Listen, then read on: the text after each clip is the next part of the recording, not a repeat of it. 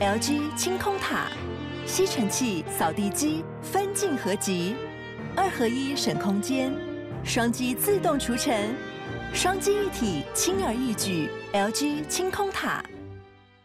你上一次好好逛博物馆，感受历史文物的氛围是什么时候呢？快搜寻国立故宫博物院 Podcast，这里有文物历史故事、最新展览情报和大家最想知道有关博物馆的一切。每一集都用浅显易懂的角度，搭配主持人与研究员和专业者的对谈，带你重新认识古人古物。不管是皇帝的文青收藏、四百年前的便利店，还是博物馆的保存维护技术，在线上先听一遍博物馆，下次再去故宫就会更有意思哦。请搜寻国立故宫博物院 Podcast。有时候研究员讲讲讲，已经开始沉浸在他自己的那个如痴如梦的世界研究世界，因为他可能对这件事非常有热忱嘛，他就会想要分享给大家。但有时候难度过于深的时候，这个时候我就会开始听到 Eddie 说：“嘿，咦，哈，呜，啊，一呜，诶，哦，就是轮流把五十音发出来。”嘿呀，他会依据不一样的方式去拉长音跟。做一些调整，用的极好。比方说，嗯，既然这节重点是这个，哎、欸，嗯嗯嗯嗯。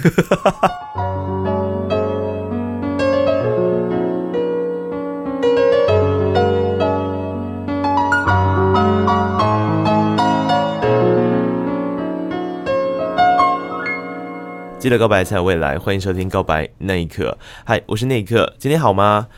我以前还在广播电台工作的时候呢，有一阵子是跑新闻，我跑艺文线。那个时候常常要去很多译文的馆所，我最喜欢去的地方呢就是故宫了。那是一个什么样子的状态呢？就是你骑着摩托车，然后骑到一个很远很远很远的地方，它就很像是一个世外桃源。然后在那个世外桃源的时候，你就可以感受到哇，感觉真的跟其他的博物馆或是其他的院所，从外观就开始让你觉得哦，有一种很特别的感觉。特别是在疫情爆发之前，那个时候还有非常多的外国朋友在嘛，就觉得真的是世外桃源，但是呢，最近因为疫情的关系，我想少了很多的国外朋友。那或许也有很多人因为疫情的关系，没有办法到台北，没有办法到故宫。那这个时候呢，其实我们可以用各种不同的方式来去观看故宫的美丽。比方说，当你打开耳朵，就可以听到国立故宫博物院的 Podcast。公家姐的喜被欢迎他们两位主持人今天要来串门子，让我们欢迎两位国立故宫博物院的主持人 Eddie 跟 Umas。嗨，我是乌马。嗨，我是 Eddie。哎，就这样是不是？呃，欢迎收听国立故宫博物院 Podcast。你们有一个那个开场的，就是 SOP 吗？我们开场的时候通常都会闲聊啊，对啊，然后有时候就会轮两个人就会轮流失控，嗯，因为。在故宫的时候，重点是文物。可是有时候你会想太多，你跟文物之间的连接，或是你因为文物所激起的一些回忆，然后不小心就会讲太多。所以我们都会阻止对方说：“好了好了，赶快进文物介绍。”所以像我刚刚这样开场，对你们来讲太长了，是不是？我刚才就是想吐槽你说，故宫的好处应该就是冷气很强吧？哪有？它很美哎。嗯，我觉得，我觉得是，就我看来是一个非常华丽的开场。我想，哇塞，就是有在华丽吗？对啊，开这么好。我觉得我要解释一下，身为主持人，我觉得故宫是美的，但我有很多的经验是，我觉得大家 Uber 到故宫的时候被放在故宫一楼的楼梯。对对对对对对对，我想大家应该有这个经验吧？有。其实你是可以搭车或搭公车直接到故宫门口，Uber 就可以送到门口，因为楼梯大概有五百还是？八百公尺，就是你要爬上去，然后通常去故宫的时间呢，都会是白天。那因为现在台北的天气都没有再跟你客气的，对，三十八度爬八百公尺的阶梯，大家觉得怎么样呢？健身啦，对啊，赞啊，赞啊！哎，不是不是，故宫的这样的好处就是，那自己进去之后就有冷气吹。对啊，你去看艺文展览又可以顺便运动，什么意思？先说后干，脑部运动跟腿部运动，没错。不过其实说真的，我觉得在疫情期间做这个 Podcast 节目的时候，因为经历了很多这些阶段性的变化嘛？嗯、你们在这些阶段性的变化跟节目本身有一些对话的空间吗？哇，这题这一题很有意思，那我们就请乌马子先回答。我先回答吗？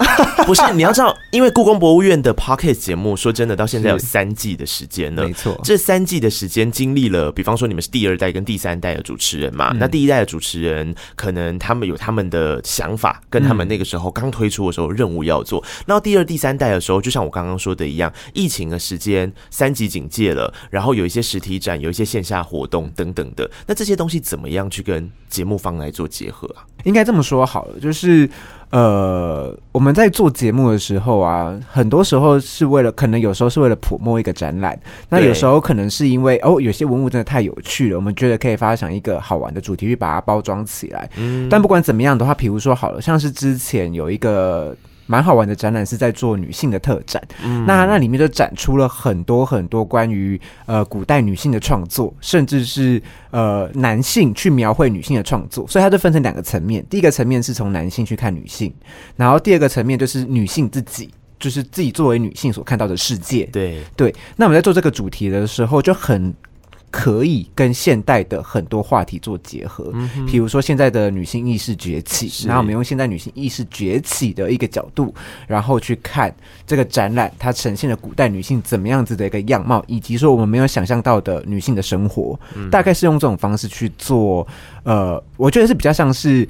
跨时代的对话，我觉得我们我们在节目当中，除了在传递一些比较专业的文物知识，用比较轻松的方式传递给大家之外，其实是有蛮大的一块是在做跟古代对话这件事情，而且是有意思的。刚刚乌马斯讲到的那个展览，我印象非常深刻。那个时候我还在跑记者，然后我记得故宫特别的宣示说，对他们来讲，就像乌马斯刚刚讲的，过去。其实有一些主题是在他们的馆藏里面，呃，特别其实可以整理出来跟大家分享的。可是分享的过程里面，概念是什么？你应该是要让他走进现代，跟现代有对话的空间。所以这件事情要怎么实践？比方说以刚刚讲的例子，我还记得他们有邀请了当代很多不同领域的女性。工作者、艺术家，那可能比方说有些人做雕刻啊，有些人是做视觉设计的，嗯，那他们怎么样再去观看这些女性主题相关的作品之后，去做出一个创作来跟他呼应跟对话？嗯，那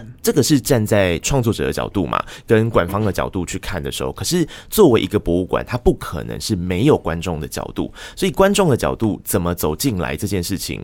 我觉得其实 Podcast 就扮演了一个很重要的角色。你们自己在设定的时候，你们是怎么想象跟听众对话的？因为这件事情很有意思。做一个艺术型的 Podcast 节目，大家会想象到的，一般来说会有两种群众。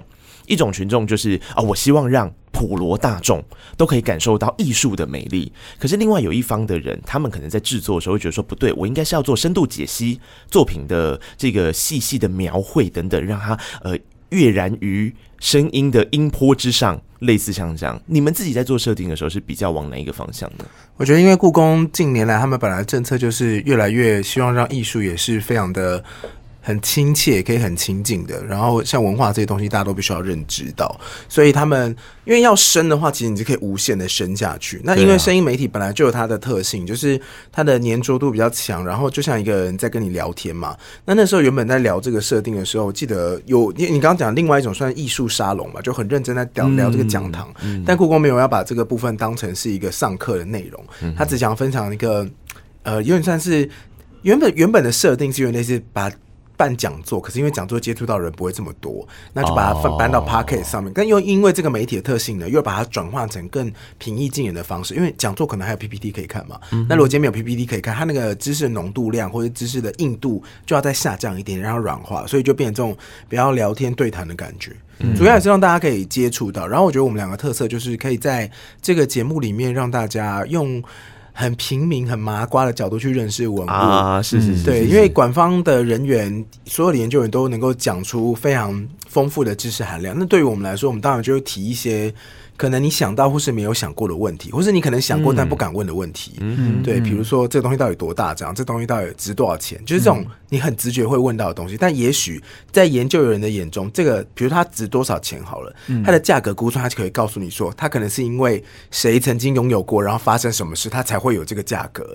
如果没有这些事发生，它可能不会是这样子的流传下来的脉络。嗯嗯那个心态上了，我我自己如果是这样的角色的时候，其实有时候我会有点错。比方方说，假设我在专访一个人，他是一个专家，好了，那这个时候你就会开始想说，不行不行，我的那个不能够问那种很糗的问题，或是让大家觉得说啊，你怎么会问到这种问题？你怎么会这样想呢？这种感觉。那因为大家常常对艺术会有一种刻板印象，是它比较高大上。对，那听起来 AD 的说法是有点像是，其实重点不是在高大上，而是让更多人能够走进这个艺术的殿堂。然后，其实博物院是属于大家的嘛，类似像这样的概念。但你们在问问题的时候，你们自己不会先过自己心魔这一关吗？你们心魔是什么？就这个这个问题会不会太浅？欸、我会不会太肤浅？我觉得这件事情很有意思，就是我觉得这是我我自己的觉得啦。我觉得 AD 可能也许等一下可以分享，就是我跟 AD 在分工上不太一样的地方。就是有吗？我们有，我们不是一直默契都还不错吗？不是那个分工，就是说，因为我算是那种会读文献，然后读的很深，然后很懂。对，然后我希望在跟研究员对话的时候，就像你刚刚提到的，就是你在问问题的时候，很怕会问到蠢问题。我觉得我有这个心魔，的确，的确是有。然后有时候，比如说一整一整场节目下来，然后我觉得我自己问题问的超好，然后我觉得研究员就是对我也就是说，哦，你这小子，你懂哦，这种感觉我会超爽。所以我我我我在下节目竟然 没有，然后下节目之后我会洋洋得意一阵子，可是。我觉得是这这是一个阶段性的，就是下节目之后，哦，这今天仿的真不错，然后接下来就想，不对，就是不是我仿的不错，嗯，是研究员真的太厉害了，就是如我问的这个问题，如果研究员接不到球，嗯，就等于我就完蛋了，嗯，就是这个节目就毁了。但是每个研究员都可以接球，然后把答案讲出来，但 AD 的特色就完全不一样，他就是属于那一种。呃，我就是真的不知道啊，就是我干嘛要装的？我好像很懂。对，那这时候就很有意思。他问出来的问题，有时候都会问到一些很精准，然后很有趣的点，然后问出不一样的故事。那我觉得，呃，刚好是一个平衡，因为他的他问出来的内容可能就是很多，呃，真的不认识故宫，或者是说很多人在听节目的时候会觉得是一个亮点，以及说，哎，我也想问这个，然后 AD 帮他问出来了，这样，嗯。AD，你知道为什么我会问这个问题吗？因为我自己主持节目的时候，我不是就要访歌手嘛，然后还有乐团嘛，然后有些时候朋友就会问我说：“啊，你你准备的时候你都怎么准备？”然后我就说：“呃，其实。”就凶别人啊，就在别人不要靠近我，现在在专心。屁啦，哦、准备过程，准备过程确实这样，专心。嗯，好，这是一个点。但是我的意思是说，其实准备过程，我就会面临到像乌马斯的那种心魔，就是比方说乐团，你觉得乐团你怎么可以不跟他讲编曲？你怎么不可以跟他讲乐器的选用？问题是我不会啊，我不是一个乐手啊，那我要怎么样去让他觉得，哦哟，可以哦？的时候，那就会成为一个很大关键的心魔。所以我，我我我在听故宫的 podcast 的时候，为什么会特别想跟大家分享这段？就是因为我自己知道那个拿捏其实有点难。就是你你你跟他开始聊很细，问题是你也随时怕被拆穿。就是你你终归不是他那个领域的行家。比方说他是一个鼓手，那我可能只能初步的听到一些东西，我不可能真的跟他开始像是在上课一样。而且听众也不想要这个啊，所以这个时候才会说，哎。如果今天的目标设定是在让普罗大众走进博物院，不管是从耳朵方面的走进去，还是真的让他们有一个希望走进馆方的行动的时候，你刚刚那个角度其实就蛮重要的。其实我原本的设定就是，我今天要走进去博物院，然后或是我要进去看这个展，或是我看到这个文物的时候，我最直觉会得到什么资讯，然后再靠这个资讯下去进一步问，因为我觉得其实。大部分的人应该都会是这样子的状态，因为如果你想要很深很深的资讯，我个人认为是不太适合在 p a c k a g e 上面去讲的，因为你你对一个东西太太穷极，往往很深的地方走的话，那个的受众就会相对少很多，那就跟我们原本想要做 p a c k a g e 让大家更认识这个文物，甚至是这个展的那个目标不太一样。所以我那时候原本设定是说，假设我今天走进去这个展场，然后有很多很多的学者在那边站着给我问。然后或者这些文物本身会跟我对话的话，我可以跟他们聊什么？然后我的知识层级我就只能停留在啊，我看完展场的介绍哦，我看完这些简略的文字之后，我就可以进来跟他们聊天，而不是我要读过比如说两篇或者是二十份月刊报道之后，我才要办法跟他们对话。我应该是比较比较浅层的去认识。然后如果听众听完这些发问有兴趣的话，他可以再去。往更深的资料去搜寻，因为现在故宫的资料也都很多嘛，有很多的 open data 或是月刊、期刊都可以去查询。嗯，但是如果他一连串讲下来都是非常专业的，因为研究员都很专业嘛，你们来宾基本上都是那个领域的行家。那行家会遇到的大挑战就是什么呢？就是如果是像 AD 刚刚这样讲的方式，有些时候可能你会没有办法问问题。因为你会问不出来，可能他他讲的东西本身的他所传递要讲的东西，或许就有一定的门槛的时候，请问这个时候要怎么办？这时候我就要登场 啊？什么意思？不是啦，因为我觉得我我懂那我大概理解那一刻的意思，就是我之所以会会有那种我需要有一种我懂你的那种感觉的原因，是因为我觉得我需要做个桥接，嗯，就是有时候呃，你问一个很突然的问题的时候，他的。比如说一个很直接的问题，说这个东西为什么会这样？这幅画为什么会这样画的时候，它可能是一个非常非常大的问题。对呀、啊，对，然后大到说研究员也不知道怎么回答你。对对，然后这时候就需要有一个桥接的方式，就是说哦，我大概懂是怎么做，但是那个细节我不太理解。嗯，对，用这样的方式去呃一问一答，一唱一和。嗯、所以说，我觉得。呃，如果我们的节目里面有分工的话，我觉得分工会比较像是这样哦。对，嗯，对，因为有些时候呢，我在听故宫的 podcast 的时候，我就会觉得很好玩。一件事情是，有时候研究员讲讲讲，已经开始沉浸在他自己的那个如痴如梦的世界、研究世界，因为他可能对这件事非常有热忱嘛，他就会想要分享给大家。但有时候难度过于深的时候，这个时候我就会开始听到 Eddie 说：“嘿，咦，哈，呜，啊，一呜，诶，哦，就是轮流把五十音。”发出来，嘿呀、啊，不是因为有时候研究员要讲的时候，他会讲完整的一个脉络，是，然后你不能够让希望。不能呃，应该讲不能够假设研究员每个人都有广播主持或者是有声音媒体发表现的机会。嗯、那他用他习惯的状态去表示的时候，你就让他把它讲完。嗯嗯嗯，这也是合理的。因为我自己听起来，我觉得最大的难处就是，如果我站在主持人的角度，我会觉得哦，这件事超难，因为他的目标是这个，可是他的来宾是这样，然后他在对谈的过程中可能产生的环境氛围是什么，我要怎么去抓他？那除了这个之外，嗯、你们还有其他觉得是？是比较大的挑战吗？我觉得最大的挑战哦，直到现在，即便已经做到第二季了，我觉得最大的挑战还是透过声音。哦，我我我并没有觉得我们做的不好，或者是说我们我们做的不够。不够多，就是用声音去描绘文物这件事情，始终是还是有一定的难度的。对但当我们就透过各式各种、各式各样的方法，可能透过小单元的设计，嗯、可能透透过呃节目资讯栏的设计，嗯、然后可能透过我们跟研究员之间的一问一答，我们尽可能的去描绘出这个文物的它值得的看点。除了因为你知道，在声音它比较能说的是故事，对。但是你要叙述一个物品的时候，它是有难度的，对。所以我们是尽可能的去。描绘出，呃，那个样，那个东西是长什么样子？嗯，嗯对，我觉得就是这个，这个我始终还在学习，但是我觉得 Eddie 在这一块可能相对做的又比较好一点，这样子。嗯、为什么呢？因为你比较厉害，可以的，应该不是这个意思。我我觉得，如果听众朋友听起来比较如梦似幻一点，听不太懂他这样子的概念是什么话，我自己会推荐有一集，因为那一集真的很难解读，那集叫错觉艺术。啊，那集好难。错觉艺术真的很难，可是它很重要，因为它其实是艺术展现的过程当中，你要怎么样把那个像是山水画里面，然后我记得还有兽族，你那个要怎么去对。一前一后，让让它看起来像是栩栩如生，就是视觉上面的错位.类似像这样之类的。我觉得那一刻讲到这个印象很深刻，它的确是最难描述物品的一集。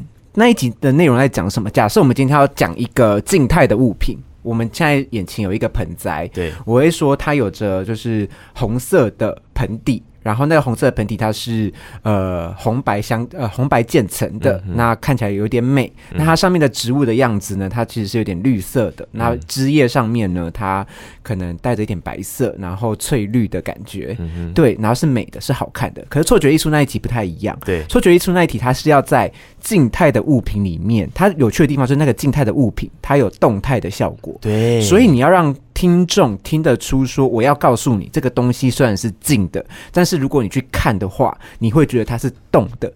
嗯、那这件事情就变成说。它已经不是纯纯然静态，你很难用文字的方式去告诉说，哦，我我看到的东西它还动，可它其实是静的。这件事情它本身就是一个在观念概念上就是一个矛盾的地方。嗯，但那集我觉得是精彩的，但真的很难。那集很好听，其实认真听起来，嗯、但说真的，听第一次听的时候，你就想说，哇，到底发生什么事？我现在耳朵里面是长出了什么？这一集你是不是听到我的啊呦喂哦？这就是我听到啊呦喂哦那一集。因 为那一集我记得是蔡庆良老师啊，他本身可是老师非常会讲，很厉害。他他的个性跟他的组织能力都很鲜明，对，所以就就就希望他好好的表现。而且那一集我们其实最喜欢的是幕后，嗯，因为幕后聊了很多老师之前在考古的故事哦。对，他没有他在节目上没有讲，但他以前的工作一部分是去考古，然后可能会到某个很遥远的国度，然后就是你就会想象他穿着就是考古服装、防风沙那种，然后在那边盯着整个考古团队在那边咻咻咻咻，然后把东西这样捧起来，嗯，然后一个人在研究室在那边登记考古内容。他真的，他说他真的经历过这些事，就是你电影看到那些，他真的在做。然后他有在幕后跟你，他有说他，因为是我们录音的时候主题不是聊这个嘛，所以我们聊完之后，我们在后续聊就会发现说，哦，老师有这个特质，然后老师有这个经验，然后在干嘛？太有趣了吧？就有很多意外的收获。但这些东西就是。啊，主持人独享喽！对，碍于节目长度跟主题，对啦，没有，我们还是要 follow 主题啦。你说，所以老师真的就像《神鬼传奇》里面的，真的假的？他真的会拿一个就是很很久以前的瓷器，然后就是把它扫干净这样。然后像比如说有一些瓷器，你可以问他说：“哦，那为什么那些瓷器本身就看起来脏脏的？”他说：“那可能是因为风化，对，或者是可能没有被盗墓的原因是什么？”然后他要怎么去调配人力，然后跟那些人沟通说：“对，因为他不可能，他比如说他今天到埃及去开，呃，假设他今天到埃及去考古。”那他不会埃及文的话，他要怎么做？对对对，他怎么领导团队？所以他那时候就分配很多这种，他就聊这种很多幕后他如何分配的事情。嗯，我一直觉得人类学领域里面考古最厉害，因为考古真的就是在，因为他某个程度也算是一个田野，你知道吗？就是他要走进那个地方去，他理解，就像刚刚讲的，语言不通的时候怎么办？然后你是一个外来者的时候，你怎么样去发掘那些东西，带着你的 team，然后你又要涉及到刚刚 AD 讲的那一块，是你挖掘古物的过程，你去。在保存它的同时去分析它，它很像是柯南。嗯，我觉得那就是一个侦探式的行为，嗯、超厉害。可是这个可以显见说，那所以像是那一节的老师，他本身的个性一定是比较外放的，对对不对？他就是会呃，因为常常跟人家沟通，需要带着 team 这样子的比较走出去的呃研究学者。可是研究学者很多种啊，有些人他可能是有深厚的学术背景，他大部分的时间是买手文献去阅读。嗯、那可以想见的事情是，他可能在讲东西的时候，有时候会比较深，或者是有时候会比较呃内向。吗？内敛一点点，精简。那这个时候主持人要怎么办？其实这时候啊，就是主持人之间要相互丢球。就是你呃，我觉得是回到主持人的立场，嗯、就是。我们如果球丢不到来宾那边，或者丢不到研究员这边的时候，我跟 AD 就需要互相丢球。嗯，就是说，哦，我们看到什么？哦，你看到什么？啊，你觉得怎么样？我觉得怎么样？这时候就是这种互相丢球的时刻就会很多。我自己是透过这个方，我在主持的时候，我感觉我们是透过这个方式在解决这个困境。但是 AD 可能他还有其他不同的解法，因为你丢给他，他不一定会接吧？对，对他的脸就是写着我没有要接啊。我我就我我就需要在自己在哦，那。延续化，我们两个感受上本来就不一样啊。就比如说今天主题是一卷绘画好了，然后那个绘画可能他从古至今有无数个人模仿过，那他可能喜欢宋朝的临摹的版本，我喜欢明朝的临摹版本，我们的感受就会不一样。但他刚刚讲那个方式的确就是，老师今天如果讲的内容可能比较。嗯，比较学术吗？比较精简，嗯，对，或是他还没有，我觉得主要感受上是，我会觉得他还没有聊开啦，嗯，他会比较用。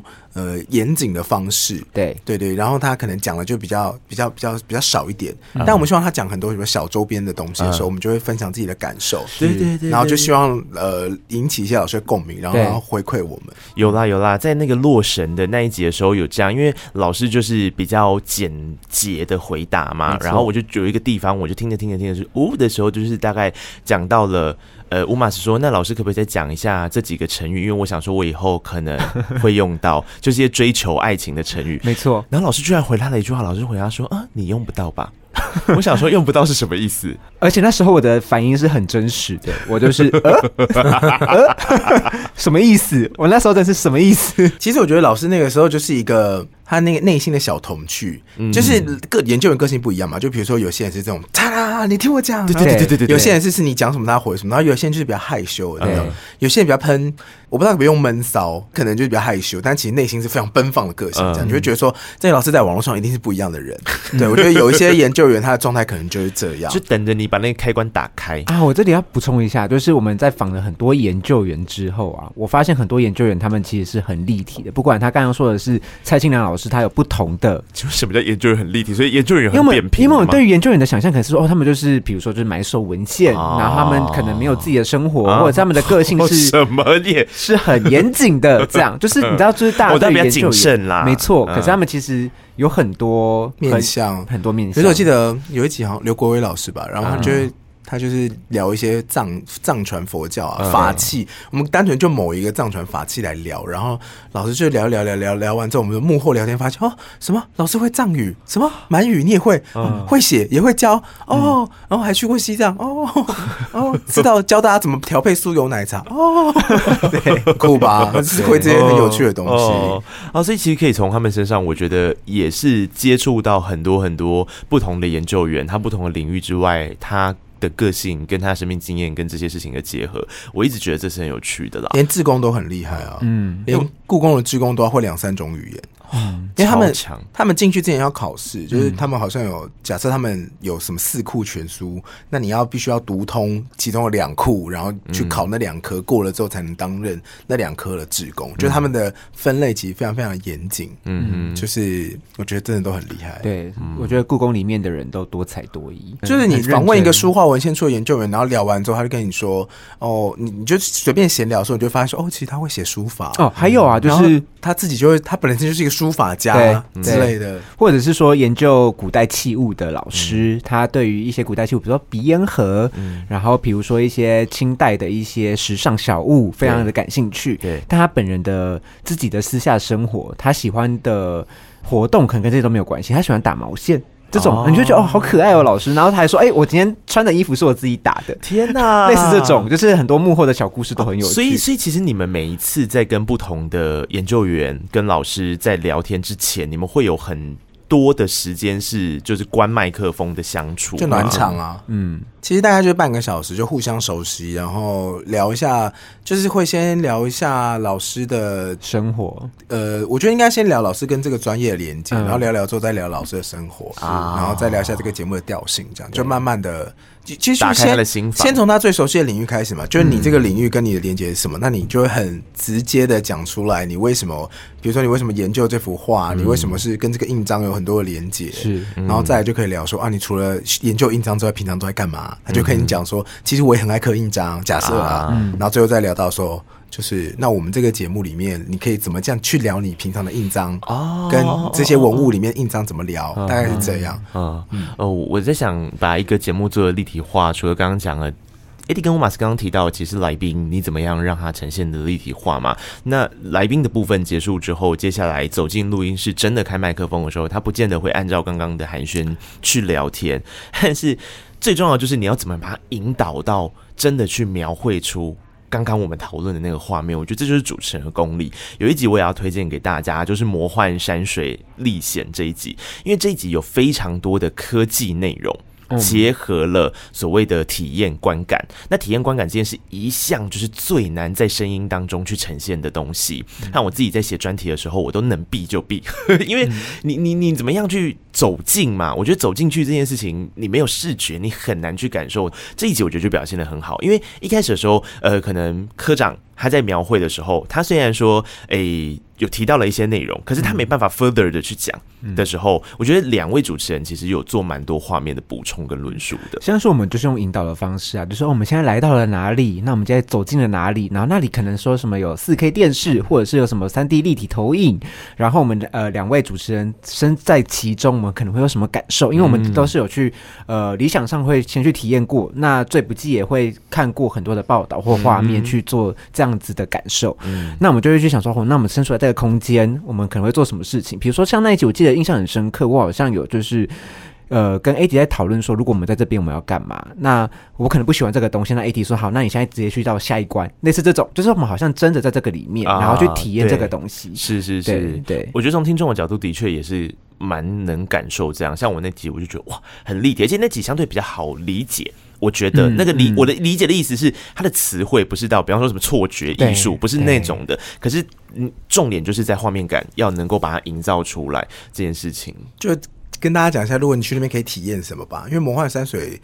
现在想起来那一集还真真的是很厉害，那集很厉害，因为我觉得有些故宫的文物它比属于比较静态的，对，那你就是需要沉潜你的心理，然后跟它产生共鸣。嗯，但是因为魔幻山水它很直觉，就是视觉跟听觉的刺激，所以很快就可以说哦哦哦，好厉害哦这样。嗯、但有些画是仔细看会发现哦，好厉害，所以就是那个那个进入的速度不太一样。啊，嗯，所以其实大家可以在听的时候听一下 AD 的语助词，它的那个 you well 其实也代表不同情绪。他会依据不一样的方式去拉长音，跟做一些调整，用的极好。对，不要说嗯，既然这节重点是这个，哎、欸，嗯嗯嗯嗯。好，呃，刚刚提到的其实是一些集数，我自己私心也还蛮喜欢。然后我觉得做立体化这件事很难的部分，但第三季其实有一个很用心的地方，也不得不耳乐一下。我想这也是非常多的听众在做回应跟回馈的时候很喜欢的部分，就是你们的小单元设计。单元的设计很简单，就是因为为什么会有单元这个概念，是因为呃，文物可以所有的文物的切入点都太多了。那我们今天这个开场的单元其实。文物探险队，对，因为它叫探险队，是因为你既然不知道嘛，那对你来说，所有事情都是惊奇的。那从探险队的角度来来带你导览这个文物，我们会从哪个角度切入？就是假设我今天真的是一个。古物古墓好了，你想想古侠武侠片里面的古墓好了，它有一百个入口，那你要从哪个入口进去？你看到的风景都会不一样，嗯、所以你就是跟着这个探险队的角度，先去做一个算是概览吧，概括看过今天要聊什么，然后再从研究员来更深入的去带，然后后面会有一个听故宫的声音，是因为 Podcast 本来就是声音媒体，所以希望大家在声音上面会对于这些文物更有记忆度，它可能会是当时这个文物使用时候的声音，或这个文物材这个文物材质的声音。或是当时这个文物所处的时代，人们生活的声音，嗯哼，然后让你可以去有一个画面的连接跟记忆度。我很喜欢听故宫的声音，诶，对啊，嗯，这个小单元是我蛮喜欢的一个小单元。然后当初会有这个想法，是因为，呃，我们当初在想小单元的时候，因为我们的节目一般会安排两个小单元，然后一个作为收尾，这样。那在上一季、第二季的时候，我们做的是。故宫给问吗？那在故宫给问吗？那时候第二季的设计主要是因为我们希望可以透过更多直白，甚至是很民众方面的问题去。呃，向故宫敲门，当做一个敲门砖，嗯、然后去有一个更多的互动的感觉。嗯、但是到了第二、第三季之后，我们想到的听故宫的声音这个东西，就是声音关键字的概念，就是用一个关，你刚刚提到的嘛，就是用一个，比如说我们今天呃聊的是盖章 boy 乾隆，嗯，嗯那可能我们当天的关键字就是蹦。就是乾隆盖章的声音，嗯，对，那用这种方式去帮整集做一个总结，然后再结合 Podcast 的特性，那我觉得是很好玩的。嗯，也是把自己做的很累的部分吧。我在想，就是 AD 的创意需要一直被压榨，呃，不是，要一直的被要一直的被滋养。嗯，其实有时候也会希望说，可以先跟研究员聊完，我们再设计这个单元。对对，因为有时候是事前或事后录嘛。那有时候你不太知道这个文物的使用方式，你不知道它会发出什么声音。啊，就像就是乾隆那一集，我们是录完之后才发才知道说，哦，乾隆不盖章的哦，他有个盖章的太监帮他在盖章，是他从来不碰章。啊，然后盖章是有专门的人去涂印泥，然后盖死，就而且要先先画好线再盖上去。对，但是在剧中，我们在剧中里面看皇上盖章，就是。看那个圣旨棒棒嘛，他们都自己盖，对，都假的。哦，所以就是给朕盖这样。对，他们有盖章专员。他说：“来盖章 boy，冒盖。”就乾隆本身是叫别人盖的人。哦，可是那在创意发想的过程，你每一集都是你写吗？那个听故宫声音 AD，对，嘿呀。啊，那这样子你怎么样去抓出那个关键的声音啊？其实通常就是很有趣，是你在写这一集的文案、文案，或者你在写这一集的单元，或是访纲的时候，你大概就会有一个想象，嗯，就会知道说这一集最有趣的地方在哪里。然后我希望保留下来给大家听。嗯嗯，故宫的 Podcast 节目从第一季、第二季到第三季，我想最核心的概念没有变啦，就像是刚刚提到的，要让大家感受到那个其实走进博物院的方式有很多种，但是重点是。你要愿意走进来，这个行动力的展现，不管是在声音上的呈现之后，或是声音之后，能够带领大家走进故宫博物院，我想这个概念是不会变的。但是每一季、每一季、每一季，其实有不一样的精华走向。那现在第走到第三季了，开始用一些声音的特色，然后去下一些 hashtag 跟关键字，听起来其实就是这样子的感受。那接下来还有一些什么很精彩的节目规划，可以先跟大家透露一下吗？因为我已经看到有一些很厉害的人陆陆续续登场了。哦，对啊，因为像是我们这一季。呃，应该说已经上架，就是有像是猪猪写的专访，嗯呀，然后还有在就是大头的专访，大头他就是一个知名的选呃 City Boy 啊，对 City Boy 就是选物的 KOL，、嗯、也是一个很厉害的一个分享者。那在这些分享者里面，其实我们在做的事情就是透过呃不同领域的，我们不要不要说是专家，不同领域的分享者，然后去跟故宫的研究员们做对话。嗯、那有一个更实在的对话，比如说 City Boy 那一集，他们就在聊说，因为乾隆他就是一个很爱收藏，他就是。那时候的文青啊，老实说，他会做很多现代文青会做的事情，比如说收集很多小物，然后带这些小物一起去旅行，甚至是呃在小物上面或者在他的画上面写诗，嗯，这种的，这是很有趣的一些互动，然后透过现代人的观点，然后去。尤其是真的是经营在，比如说 City Boy 是文青文青 boy，嗯，对，然后他透过他的文青的生活，然后去跟乾隆的生活去做对话，那也是很有意思的一个展现。乾隆那集真的很有趣，因为我觉得乾隆活在现在，他就是 IG 限动每天打开都是那种毛毛虫限动。你不是最讨厌文青了吗？但是乾隆很有钱啊，我不会讨你讨厌的是没钱的 文青，大家都。喜欢有钱的文青吧？什么意思？什么意思？哎、欸，有钱的文青去哪里都没问题，然后买什么都很好看呢、啊。好，你觉得质感度 level up？哎，这边要剪掉啊！这我不知道，没有打算剪，给那颗决定。好啦，其实就像刚刚讲的一样，后续会有很多人一起来跟故宫做一些诶、欸、这个互动对话。就像我刚刚讲的一样啊，当故宫走进去听众的世界里面的时候，重点就是那些古物它其实存在在那儿，并不是冻结的，它应该是要跟现代的人事、实地物产生一些连接的。那这个在故宫的 Podcast 节目里面，我的确也可以感受到这样的用心了。我跟你说，我们之前在跟研究人聊天的时候。就大家如果去故宫的话，你都会感觉到你跟那个文物很远嘛。因为故宫它不管是保存的光线，或者是那种柜子，你知道柜子有防震，然后湿度控制什么，对啊，全部都塞好嘛。就是那些柜子那么高那么远是有理由的。然后它里面那些密闭空间里面的空气湿度、温度，它全部都是有严格 管控、实时监控。就是文物是没有隐私的，嗯、文物是不可以讲隐私权，要全部要全部被抓到。然后他们的那个灯光也会滤掉某一些屏。段，因为某些频段会伤害画册，对。然后在这么高级的保存之下，你就会觉得这些文物是碰不得？嗯。可是有很多研究员跟你说，啊，我觉得那个书卷展开来啊，然后摸起来就怎样怎样怎样怎样怎样。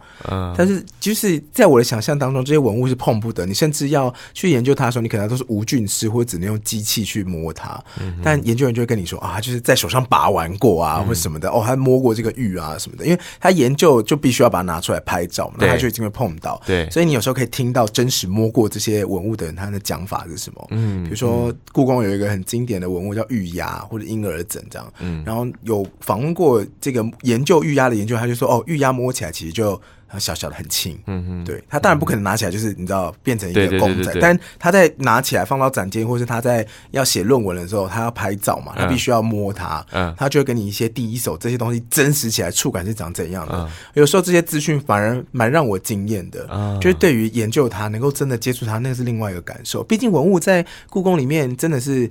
呃，除非你买复制文物，不然我不觉得你是可以摸到文物的人。嗯、合理来说是这样子，没错啊。对啦，但是如果是有兴趣的话，也可以去故宫的这个欧米亚给区，其实他们把很多文物都做的很可爱。所以我们的 podcast 就是第一手报道啊，而且我觉得他第一手的资料，我我觉得他也是一个很好笑的事情诶、欸，嗯、就是他的想象居然是这个部分，而不是鼓励大家说，那如果你想要摸到第一手文物，你也可以努力变成研究员。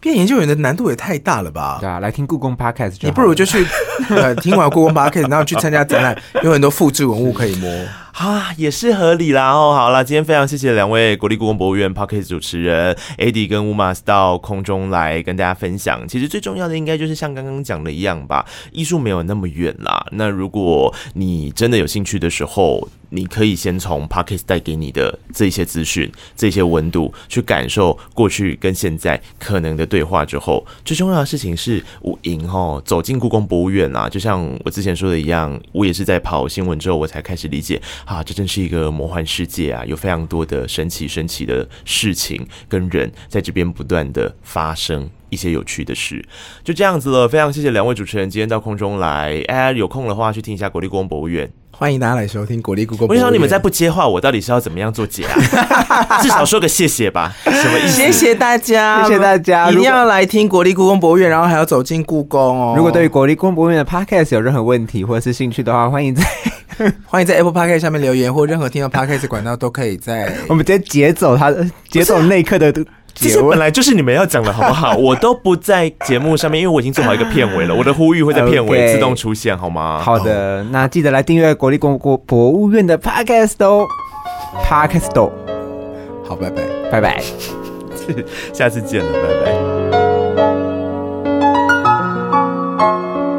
本期节目可以在 Apple Podcast、KKBox、Spotify、Mixer Box、First Story、Sound On、Google Podcast 等等平台收听。欢迎听完订阅、评论、留言，谢谢你让我知道你在听。